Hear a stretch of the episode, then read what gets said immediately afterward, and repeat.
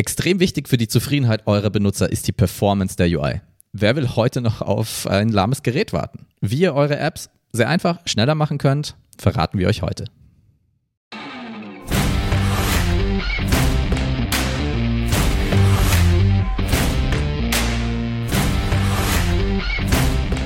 Hallo und herzlich willkommen bei Software für Menschen, dem Podcast für angewandtes UX-Design und moderne Management-Methoden in der Softwareentwicklung. Und wer den Videostream anschaut, der sieht schon, heute sitzt nicht der Sebastian mir gegenüber, sondern der Felix ist heute da. Felix, schön äh, mit dir einen Podcast aufzunehmen. Ja, vielen Dank für die Einladung. Ich freue mich sehr. Ja, mega. Du bist eingesprungen. Sebastian ist nämlich im Urlaub, im wohlverdienten äh, äh, Urlaub, den wir ja zu diesen Zeiten hier ähm, trotzdem alle nehmen müssen, um uns mal wieder zu erholen von der ganzen Arbeit. Ähm, Felix, ich glaube, du gehst auch bald in Urlaub, oder? Äh, ja, genau. Also ich bin nächste Woche im Urlaub und. Ihr wechselt euch ab, perfekt. Genau. Ähm, sehr cool, dass du heute da bist. Ähm, was, was, machst du denn? Was ist denn dein Hintergrund? Und äh, genau. warum bist du heute da? Ähm, ich bin Senior-Entwickler bei Interfacewerk und ähm, ja, also ich äh, entwickle und ähm, ja, berate zu, ähm, ja, zu Projekten, die auf Web-Technologien basieren. Mhm. Mein Hauptfokus li liegt dabei auf Angular. Ähm, ja, und ähm, mhm. dabei ist mir eben auch wichtig, dass die Performance der App stimmt und mhm. ja, darum genau. geht es ja heute auch, ne? Definitiv, das ist das, worüber wir heute reden wollen. Wenn wir eine UI bauen, wenn wir eine Applikation bauen, wenn wir ein Maschineninterface bauen, eine HMI bauen, dann ist es ja nur ein Teil der User Experience, dass die Struktur, die Informationsarchitektur, das Design, die ähm, die Visuals alle gut sind und Spaß machen. Ähm, das bringt mir nämlich alles am Ende nichts, wenn das ganze Ding super lahm reagiert oder super lahm lädt. Ähm, dann werde ich als Benutzer genauso frustriert oder kann sogar meine Arbeit nicht machen oder ich habe sogar ein Problem, weil ich quasi einen Schaden anrichte, wenn ich nicht schnell genug mit der UI interagieren kann. Also Performance ist hinten und vorne eine der wichtigen elementaren Punkte.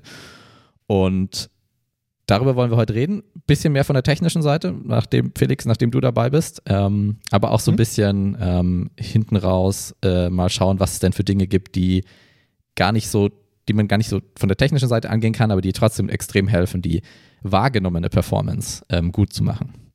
Und mhm. den ersten Punkt, den wir uns aufgeschrieben haben, ist äh, ziemlich trivial, aber das ist dieses, ähm, man sollte nicht immer nur mit seinem super guten Entwickler MacBook testen, oder?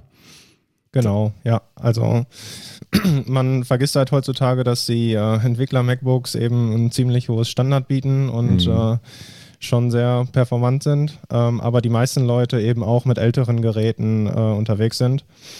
Ähm, ja. Genau, also es gibt wirklich noch Leute, die benutzen dann Internet Explorer ähm, und äh, ich sehe das häufig in Projekten, dass das auch eben mit zum Scope gehört. Ja, und nicht nur natürlich, dass man die, und die, mhm. was Web-Apps angeht, diese ganzen CSS-Themen hat. Also Internet Explorer ist ja langsam am Absterben, deswegen nicht so schlimm, aber ähm, die Performance an sich, ne, es reagiert einfach langsamer, ähm, äh, die Animationen werden nicht so gut angezeigt oder es lädt auch genau, viel langsamer ja. und plötzlich muss man an was optimieren, ähm, wo man sonst überhaupt nicht mhm. drauf geguckt hat. Also klar, ist jetzt irgendwie keine ähm, Rocket Science, aber auf jeden Fall machen. Nicht, nicht, nicht aufgeben vorher. Ähm, mhm. Das wäre echt blöd. Ja, und ähm, ein bisschen technischer, aber total wichtig ist natürlich die, ich sag mal, eine moderne Architektur ähm, ähm, als Grundlage zu haben, um, um überhaupt eine gute Performance erreichen zu können. Mhm. Und ähm, ein, ein ganz großes Kapitel in dem Bereich ist äh, natürlich, wir wollen interaktive, moderne, snappy One-Page-Applikationen. Also sowas wie ähm, man mit Angular, React ähm, und wie sie alle heißen, ähm, bauen kann die nicht klassisch nur HTML-Seiten vom Server einem schicken, ähm, sondern tatsächlich auf der Client-Seite im Browser interaktiv entscheiden können, was sie einem anzeigen und damit natürlich viel eleganter Probleme lösen können, Aufgaben lösen können. Genau, ja. Also ähm, gerade bei diesen ähm, JavaScript-Frameworks ist es eben so, dass ähm, gerade in Richtung SEO ähm, äh, es Probleme geben könnte, weil die Seiten eben nicht vernünftig indexiert werden können. Mhm. Beispielsweise, man nimmt die Seite von Interfacewerk und ähm, ähm, hätte da eben die ähm, Unterseiten zu den einzelnen Projekten, die wir bereits gemacht haben. Und ähm, würde man nur ein kleinseitiges äh, JavaScript-Framework äh, benutzen, könnte man die Seiten, die dynamisch sind, nicht ähm, indexieren. Das heißt, die sind, werden auch nicht ähm, über Google gefunden. Mhm. Um, ja, um dem vorzubeugen, ähm, äh, hat man sich zwei verschiedene Alternativen ausgedacht. Eins ist Server-Side-Rendering. Mhm. Das bedeutet, ähm, die, ja, die HTML-Dateien werden auf dem Server bereits gerendert. Mhm. Weil die ähm, sonst beim Client. Genau, sonst werden Endkunden die beim Client gerendert. Auf dem, genau. auf dem Gerät gerendert werden. Und du sagst genau. jetzt, du sagst jetzt, ähm, das kommt aus dem SEO-Bereich. Ähm, aber wir werden gleich sehen, dass das eben nicht nur SEO optimiert, sondern dass das auch wirklich was mit der Performance zu tun hat. Ne? Genau, ja. Genau. Mhm. Ähm, man muss sich eben überlegen, dass wenn man nur das JavaScript-Framework benutzt, ähm, sämtliches ähm, ja, HTML auf der Maschine des Clients berechnet wurde. Mhm. Oder wird. Mhm. Genau. Das ist heutzutage bei performanten Geräten eben kein Problem. Ähm, früher war es aber ein Problem, da die kleinen Geräte eben wenig Leistung hatten. Ähm, musste man zum Beispiel mit PHP, äh, ist ein Server-Side-Rendering, ähm, mhm. ja, eine Server-Side-Rendering-Sprache, ähm, eben auf dem Server rendern. Und die Server hatten damals eben viel Kapazität und äh, viel, waren deutlich performanter als äh, mm. Client-Applikationen. Als die schlechten, genau, als die schlechten Computer, genau. die wir so hatten. Ja. Das hat sich dann aber geändert und äh, man ist eben auf kleinseitige äh, ja. ähm, JavaScript-Frameworks umgestiegen. Die ja, einen, die ja einen riesen Vorteil bringen und wir wollen die ja haben, aber genau, ja. man muss eben mitdenken und deswegen eben Server-Side-Rendering. Genau. Und ähm, jetzt gibt es ein, ja, eine relativ neue Vorgehensweise, sage ich mal. Mhm. Ähm, die ja gerade mit diesem JavaScript-Framework zusammenhängt, die nennt sich Jamstack. Mhm. Jamstack steht für JavaScript, API und Markdown. Mhm. Und ähm, was damit gemacht wird, ist, dass wir ähm, unser JavaScript-Framework pre-rendern. Also für jede Seite, die es gibt, mhm. ähm, erstellen wir eine HTML-Datei, die vorgerendert ist. Und diese HTML-Datei kann, kann direkt aus dem Content Delivery Network abgegriffen werden. Mhm. Das heißt, wir haben wirklich den kürzesten Weg ohne Berechnung auf irgendwelchen Geräten, um unseren Inhalt darzustellen. Mhm. Also gerade wenn ich Applikationen habe, wenn ich eine Customer-Facing, also sagen wir mal einen Webshop zum Beispiel, ich habe viele Besucher, ich will aber irgendwie eine, eine, eine Single-Page-Application mit Angular oder was verwenden, damit ich eine richtig gute Interaktion haben kann, dann ist es eben nicht nur für SEO und für Google extrem wichtig, sondern damit ich auch einfach echt schnell als Benutzer meine, meine, meine Inhalte vor mir habe, dass ich sowas wie Jamstack, Server-Side-Rendering und oder in Kombination verwende. Ähm, mhm. Weil dann habe ich das Best, Best of both worlds, kann man sagen, oder? Genau, ja. Genau. Und dann habe ich eine geile Performance ähm, und eine gute äh, äh, UX, hoffentlich in meiner Applikation. Und ähm, der Benutzer freut sich. Das heißt, wenn er irgendwie einen Link bekommt von einem Freund, da draufklickt, kriegt er sofort von dem Jamstack vorbereiteten ähm, im CDN, im, im Content Delivery Network liegenden ähm, Seiten, kriegt er eine delivered. Genau. Und äh, das ist ja eben eine HTML-Datei. Genau. Und ähm, zusätzlich wird im Hintergrund das jeweilige JavaScript-Framework geladen mhm. und man kann die App dann als, äh, ja, als Single-Page-Application benutzen. Mhm. Das heißt, ich kriege ganz schnell mein HTML, im Hintergrund lädt dann die komplexe Applikation nach und genau, danach ja. habe ich dann alle Features der komplexen Angular-App. Ja. Perfekt. Genau. genau. Das heißt, ähm, ich sehe zwei Anwendungsfälle dafür. Also einmal, wie gesagt, sowas wie ein Webshop, irgendwie viele Besucher. Ich möchte aber echt schnell in, in Reaktionszeiten haben und dann aber die Features nutzen können. Mhm. Ähm, und das andere, was ich sehe, es gibt immer noch, und das sehen wir auch und haben wir auch, ähm, immer wieder in unseren Projekten, dass ich einen Maschineninterface habe, was einen Thin Client, also einen sehr schwachbrüstigen, einen sehr, ähm, ähm, ich sag mal, billigen von der, von der Hardware ähm, Rechner ähm, hat, der mhm. die UI anzeigt. Da kann es durchaus auch sinnvoll sein, dass man bestimmte Dinge mit Server-Side-Rendering vorbereitet, damit der ein bisschen entlastet ist. Ist genau, natürlich ja. extra Arbeit, kommt nicht, mhm. kommt, also ich sag mal, Angular bringt da, äh, oder im Angular-Universum gibt es da ganz coole Tools. Ja. Ähm, kommt nicht ganz for free, aber es ist jetzt auch nicht ultra kompliziert. Ich würde sagen, ähm, wenn jemand Fragen hat, kann er dich auf jeden Fall mal ähm, anrufen, oder? Felix? Unbedingt, gerne, ja. Das ist was, äh, da hast du auch Spaß dran. Ja. Genau. Ähm, cool. Äh, du, du hast mir noch erzählt, dass es ähm, gerade, wenn, wenn ich jetzt sowas, wenn ich jetzt ein CDN verwenden will, da gibt es ja große, teure CDNs für große Firmen, die sowas nutzen wollen, aber es gibt auch kostenlose Varianten. Genau, also ähm, zum Beispiel GitHub Pages ähm, haben einige von euch vielleicht schon mhm. mal gehört. Ähm, bietet eben die Möglichkeit, ähm, ja, Webseiten zu hosten.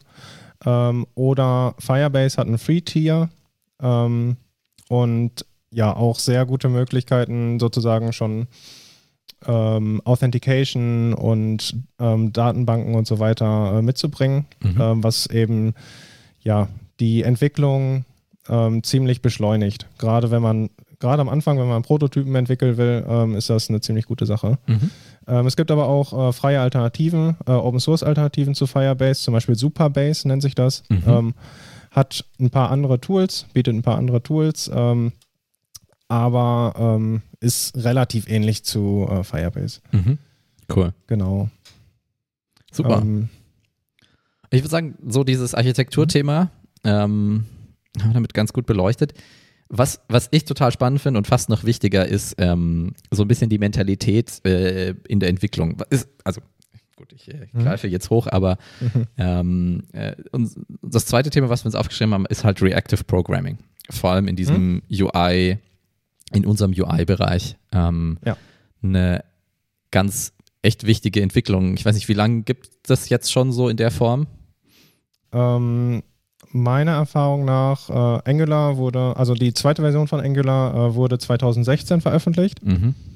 Und soweit ich weiß, war dort auch schon AXJS implementiert. Mhm.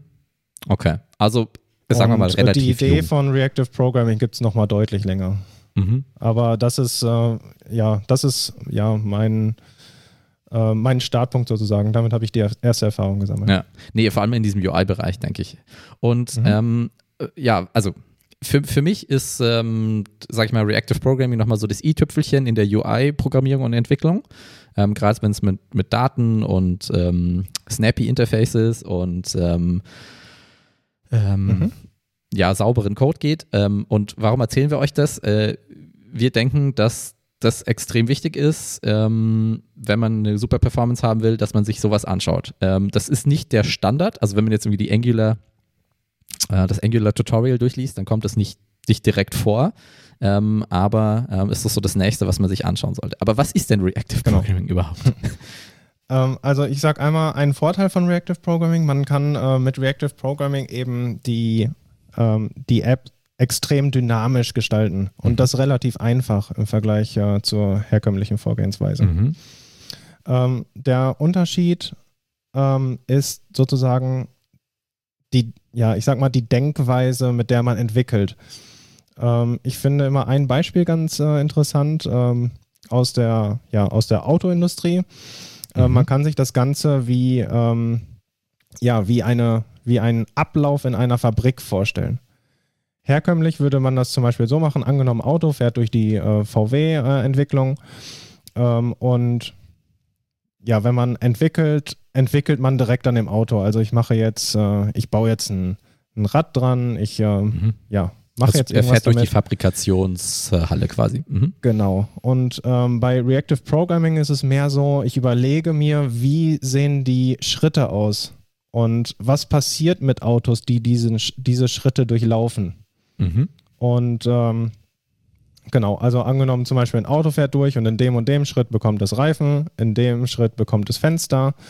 Ähm, parallel dazu kann man aber auch Side-Effects ausführen, wie zum Beispiel die Schrauben gehen aus, die Schrauben müssen nachbestellt werden. Mhm. Ähm, das Schraubenkontingent ist wieder voll und so mhm. weiter. Das heißt, ich muss quasi nicht absolut in absoluten Terms beschreiben, wann was passiert. Also so bei Sekunde 10 wird der Reifen angeschraubt, bei Sekunde 20 wird der Außenspiegel angeschraubt. Genau. Sondern ich ähm, kann ich event-based sagen oder äh, ich, du musst mit, mit der Sprache. Ja, eigentlich schon, ja. Genau, genau, weil ich, ich, ich definiere bestimmte Situationen und wenn diese Situation eintritt, dann mache ich dies. Und Side-Effects, dann passiert vielleicht auch noch das, wenn die Schrauben leer sind. Genau. Also ich beschreibe also den Ablauf. Sich, ja, man überlegt sich immer sozusagen, wann tritt etwas ein, mhm. wann tritt ein Event ein. Mhm.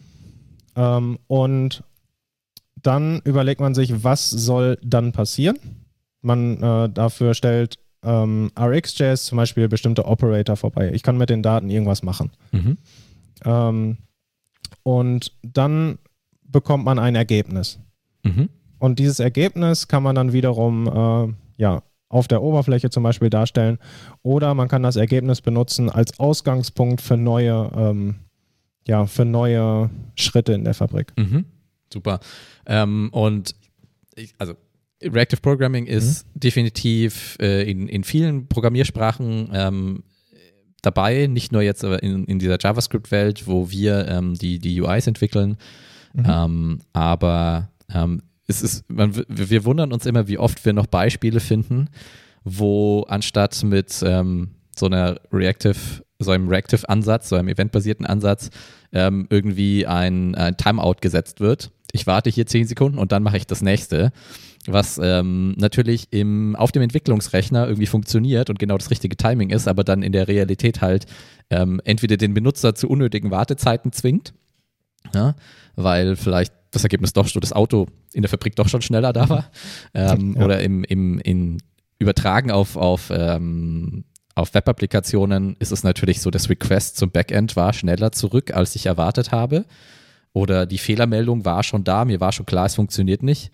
Aber ich habe genau, irgendwie meinen ja. mein Code so geschrieben, dass die Fehlermeldung frühestens nach 10 Sekunden angezeigt wird. Also mhm. Methoden, die, äh, die zwar irgendwie funktionieren, aber definitiv nicht die beste Performance und das beste Erlebnis für den Benutzer am Ende bedeuten.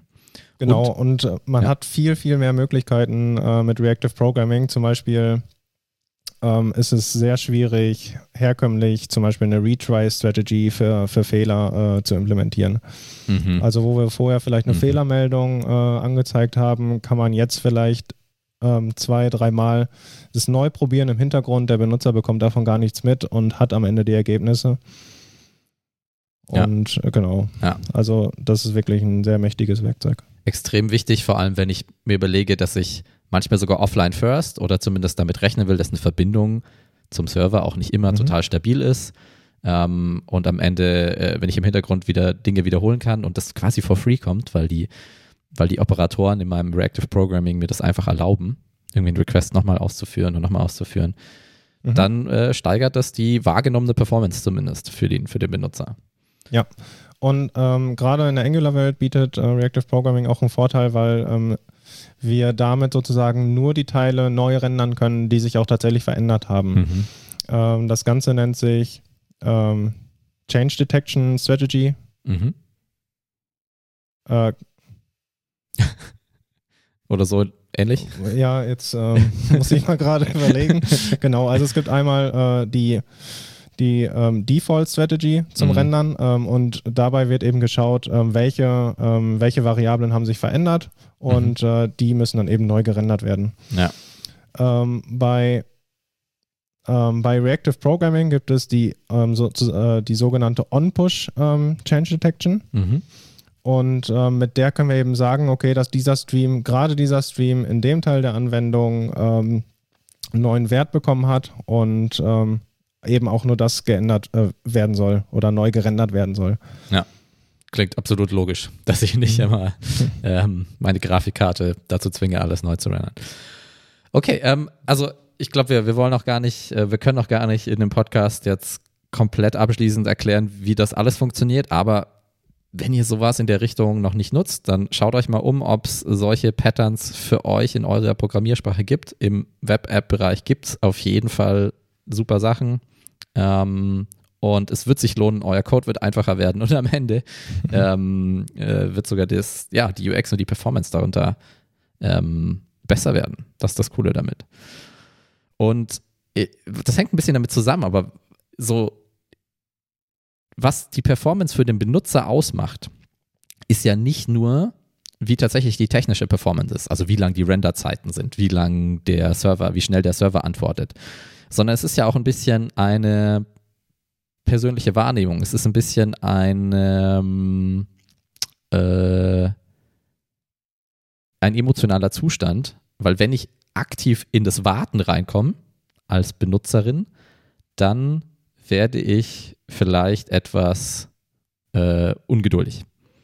Wenn ich aber irgendwie entertained werde oder sehe, dass irgendwas passiert, ähm, während ich auf die Applikation tatsächlich warte, weil irgendwelche Daten geholt werden oder irgendwas, ähm, dann kann es sein, dass ich äh, das nicht so als nicht so schlimm wahrnehme. Und das ist was, was wir Illusion of, of Speed nennen, ähm, was man durchaus auch anwenden kann. Mhm. Und Genau, ähm, da gibt es zum Beispiel, Mhm. mh, nehmen wir zum Beispiel mal eine ähm, Terminbuchungs-App als Beispiel, Mhm. die ähm, vielleicht viele, viele Requests machen muss, viele HTTP-Requests machen muss. Mhm. Und ähm, jeder dieser Requests ähm, ja, benötigt eben eine bestimmte Zeit. Mhm. Also sagen wir mal, ich äh, will heute Abend einen Kinofilm buchen und ich habe irgendwie 20 Kinos in meiner Stadt und ähm, keine Ahnung, die API, äh, die, die App, die wir benutzen, muss halt alle 20 Kinos anfragen. So Genau. ungefähr. Mhm. Ähm, was man da eben machen kann, ist zum Beispiel schon mal ähm, eben mit dieser Reactive Programming Methode ähm, die ja, einzelnen Kinos zum Beispiel abzufragen und die Ergebnisse, die da sind, bereits anzuzeigen. Vielleicht Mhm. mit, ähm, ja, mit einem Ladeindikator, aber trotzdem schon, dass der Benutzer sieht, okay, hier habe ich schon Ergebnisse dafür, Ergebnisse dafür, Mhm. Ergebnisse dafür. Mhm. Also ich sehe schon hier das Mhm. Kino 1, ah, da ist heute Abend noch was frei um 20 Uhr, ah, das Kino Genau. 3 auch noch. Ähm, und mit, mit, einem, mit einem Reactive Programming schicke ich alle Requests los und so wie sie in der Reihenfolge, wie sie zurückkommen, weil der eine Server ist schneller, der andere Server ist langsamer, werden sie dann alle zusammengefügt. Ähm, da gibt es äh, tatsächlich unterschiedliche Möglichkeiten. Mhm. Also es gibt zum Beispiel eine Merge Strategy, äh, da ist dann ganz egal, äh, in welcher Reihenfolge sie zurückkommen und welcher Reihenfolge sie getriggert wurden. Mhm. Und ähm, man kann aber eben auch die Reihenfolge komplett beibehalten. Mhm. Ähm, ja, Genau. Also, also da hat man wirklich, ist man sehr flexibel. mhm. Und äh, das Geniale daran, also ich habe sowas ähnliches ähm, kürzlich äh, entwickelt. Mhm. Äh, das Ganze funktioniert dann in 20 Zeilen Code ungefähr. Mhm. Und das ist wirklich beachtlich. Mhm. Super. Das heißt, es ist halt auch ähm, gut wartbar und äh, andere Entwickler freuen sich dann auch, wenn sie es sehen, damit sie, oder andere Entwicklerinnen äh, freuen sich dann auch, wenn sie es sehen, damit, äh, weil es, weil es übersichtlich bleibt und man auch Ja. damit arbeiten kann. Cool. Mhm. Genau, und ähm, was das einem erzeugt, ist nicht nur ein, ein Ladebalken, ja, ich lade alle Ergebnisse, alle Kinotermine oder was auch immer, ähm, sondern ich- lade, habe vielleicht auch eine Ladeanimation, was ja durchaus auch wichtig ist für die Illusion of Speed oder die Illusion of äh, hier passiert was und ist nicht kaputt. ähm, äh, aber ich sehe tatsächlich, dass auch Ergebnisse reinkommen. Und sobald ich sehe, dass Ergebnisse reinkommen, ist für mich das Warten eigentlich schon vorbei. Oder es ist so ein bisschen ein psychologischer Effekt. Wir haben darüber auch einen super Artikel bei uns im Blog. Den, den werden wir mal verlinken. Da gibt es noch viel mehr Effekte, die man ausnutzen kann. Und es gibt ähm, so ein bisschen auch Thresholds, wo man weiß, bis dahin ist es noch okay zu warten. So im Durchschnitt ist die Benutzerin ähm, damit kein Problem und da dann wird es schwierig, da muss man dann was tun. Ähm, da gibt es noch einige Tricks, die man machen kann. Ähm, schaut euch das mal an. Aber prinzipiell ist es so, sobald halt was passiert und vor allem, wenn schon echte Ergebnisse reinfliegen, ähm, dann äh, warte ich nicht mehr. Dann bin ich schon zufrieden, dass was passiert.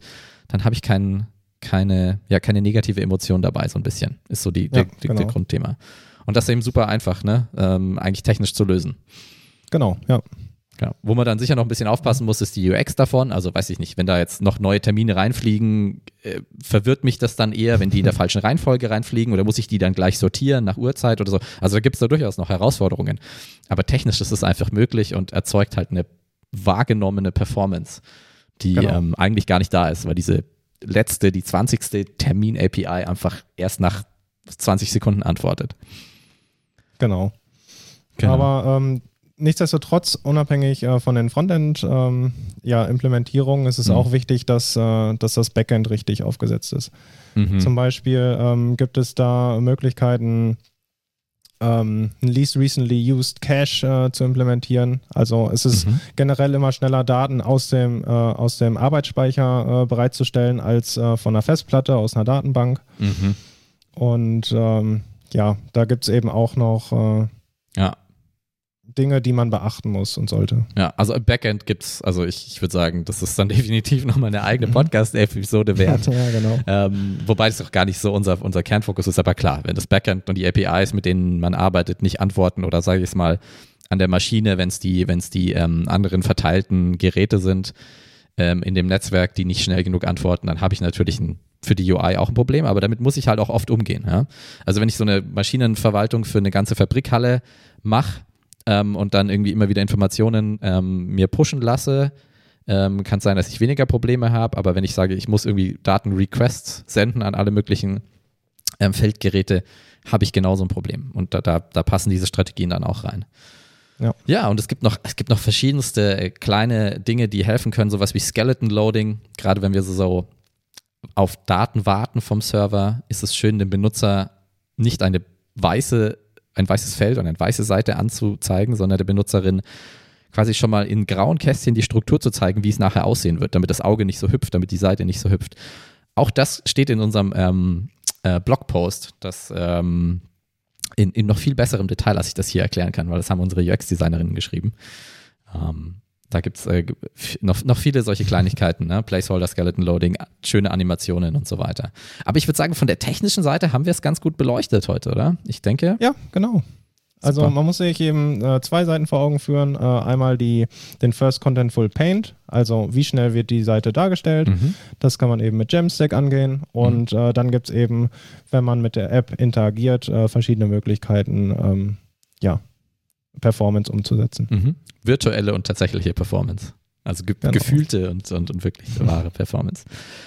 Okay, super. Äh, Felix, ähm, wir packen die ganzen Links in die Show Notes zu den Tools und äh, Blogposts, die wir Wunderbar. erwähnt haben, damit ja. man das nochmal nachlesen kann. Und ja, äh, ich hoffe, es hat euch gefallen. Lasst uns gerne Fragen zukommen, wenn ihr weiter solche Themen oder noch genaue Rückfragen dazu habt, dann ähm, sprechen wir da gerne nochmal drüber. Ich bin mir sicher, der Felix kommt auch nochmal in die Show. Sehr gerne, ja. Super. Felix, dann sage ich vielen, vielen Dank fürs Dabeisein. Ich bedanke mich. Ähm, mhm. Und ja, wir hören uns beim nächsten Mal wieder. Ähm, vielen Dank fürs Zuhören und wir sind raus. Ciao.